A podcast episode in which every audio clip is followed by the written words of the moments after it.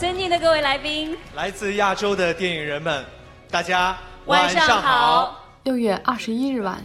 亚洲电影新人汇聚一堂，共同见证了第二十二届上海国际电影节亚洲新人奖所有荣誉的归属。颁奖典礼上，亚新奖评委会主席宁浩代表评委会致辞。本届亚新保持了一贯的创新与激情，来自不同地区的青年电影人都在各自不同的文化场域中，做出了极富个性的艺术表达，作品风格突出，主题深刻，文化性与艺术性都可圈可点。很高兴看到亚洲青年电影人依然坚持探索艺术艺术与文化表达的电影使命，如同第一次看到《梦幻的银幕》时所感受到的震撼一样，所以值得祝贺。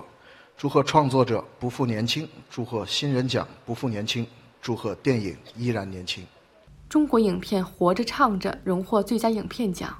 日本导演香田优子以《在蓝色时分飞翔》获得最佳导演奖。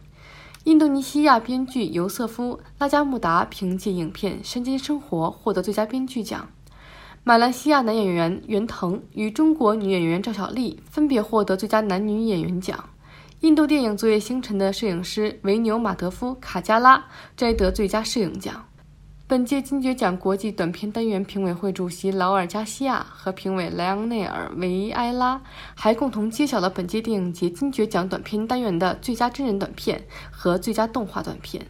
来自中国的《无处安放》和来自西班牙的《恐怖摩天轮》分别荣获了这两项殊荣。去年以导演兼编剧的身份拍摄了第一部剧情长片《我不是药神》，最终斩获三十多亿票房的青年导演文牧野登台，与在场的青年电影人共勉。那我记得我上学的时候，我的老师田壮壮导演曾经问过我一个问题：呃，你究竟是喜欢拍电影，还是喜欢拍完电影带给你的东西？那我我想了想，我觉得我是喜欢拍电影，是一个动词。那么只要我是一直喜欢这个动词。